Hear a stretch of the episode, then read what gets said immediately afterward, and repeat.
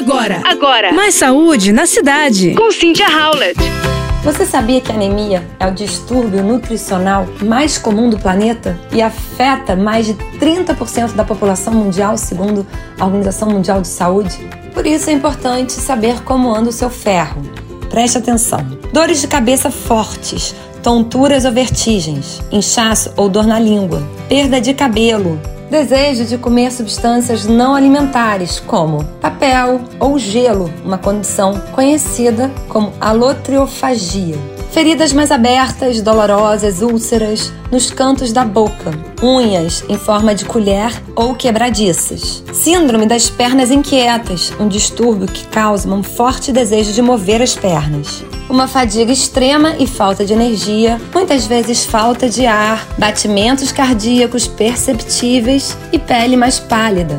E existem vários fatores diferentes que podem levar à anemia por deficiência de ferro, incluindo gravidez, falta de ferro na dieta, crescimento rápido na infância, menstruação com fluxo intenso e condições de saúde que afetam a absorção do ferro. Existem dois tipos de ferro, o M e não M. O ferro M vem de fontes animais, que é mais facilmente absorvido pelo organismo, e o não M geralmente de fontes vegetais, como verdes escuros, folhosos, couve, espinafre e legumes como ervilha e lentilhas. No entanto, esses minerais são do tipo não M. Isso significa que você não absorve tanto ferro de fontes vegetais quanto de origem animal. Além disso, há como consumir ferro a partir de pães fortificados e cereais matinais, embora essa não seja uma forma que promova uma alta absorção do mineral.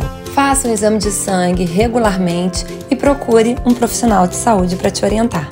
Você ouviu Mais saúde na cidade. com Cynthia Howlett.